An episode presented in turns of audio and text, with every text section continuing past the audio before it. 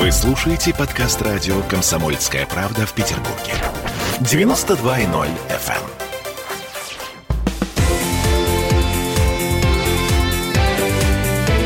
Картина недели.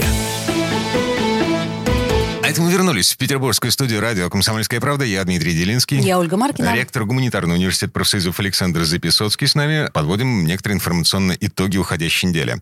Значит, на этой неделе украинская оппозиция начала процедуру импичмента Владимира Зеленского. Э, с одной стороны, он был надеждой страны, надеждой всех прогрессивных сил в нашей братской республике.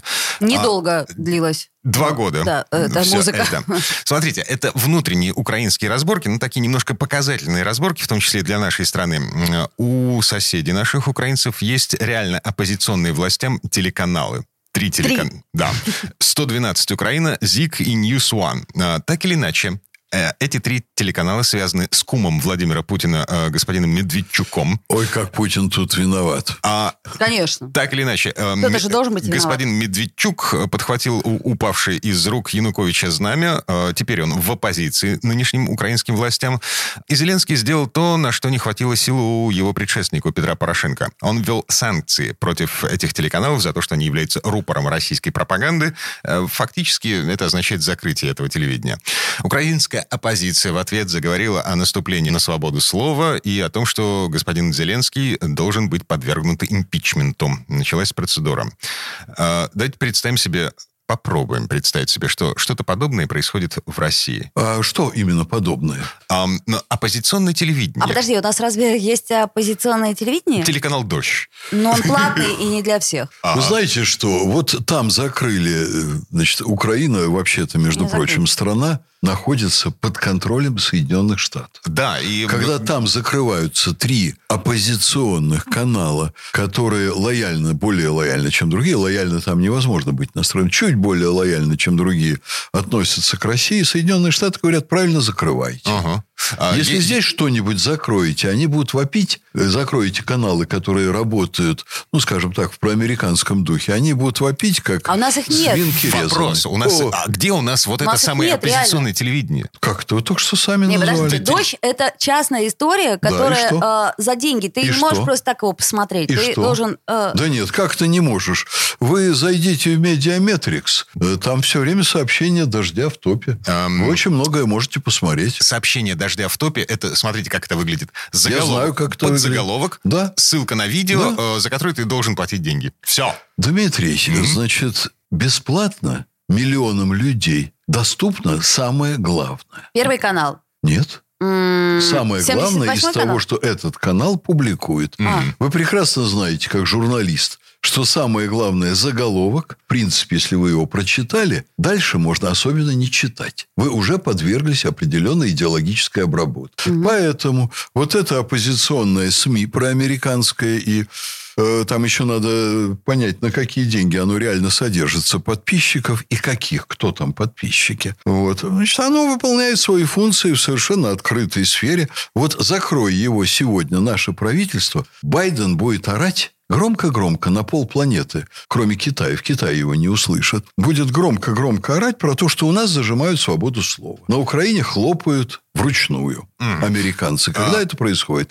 Вот вам двойные стандарты, вот вам идеологическая подрывная работа. В оккупированной, на оккупированной нами Украине надо делать одно, на России, в России, которая нам не подчиняется, надо делать другое. Вот мне кажется, что об этом стоило бы как минимум задуматься.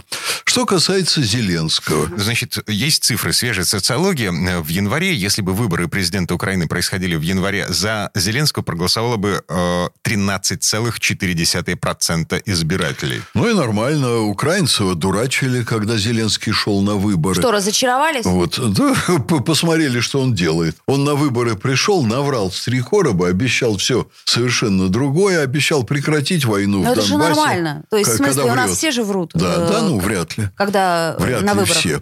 Вы знаете, что некоторые говорят вещи, которые очень сложно исполнить, но они это декларируют как свое намерение, когда идут на выборы. Вспоминаем Владимира Путина образца 2001, 2003, да. 2008, да. 2012. Да.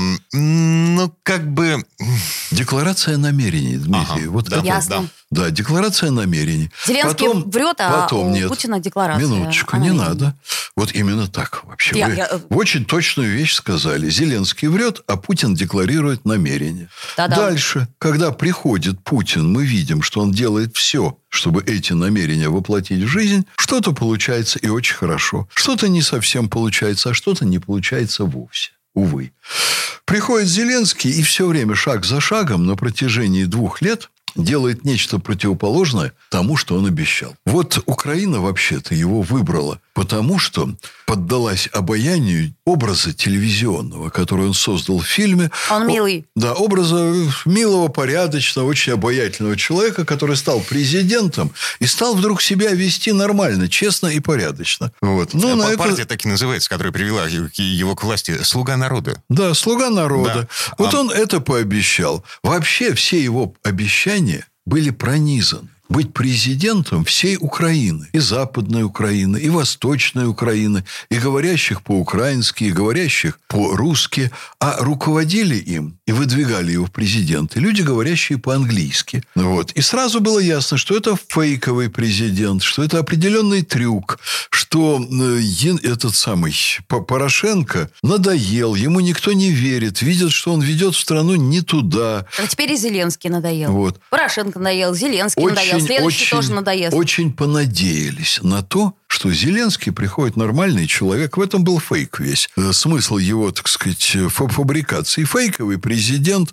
тот же Порошенко, только, так сказать, э, выглядящий помоложе, посимпатичнее, создавший телевизионный образ, а делает то, что говорят люди из американского посольства в Соединенных Штатах. А люди из американского посольства в Соединенных Штатах говорят, э, значит, нужно поддерживать конфликт на юго-востоке Украины в тлеющем состоянии. да, понимаю? именно это они говорят. И быстрее, быстрее нужно, вступать в НАТО. Ну, нужно искоренять русский язык, а там было 50% населения, говорящего по-русски.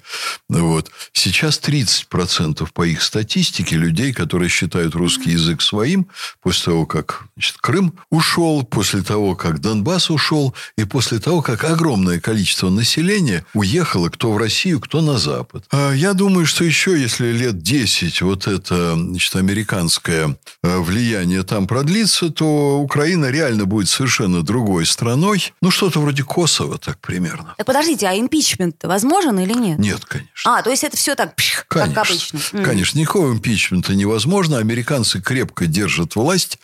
А держат власть с помощью олигархов на Украине. Олигархи имеют бандитские военизированные организации.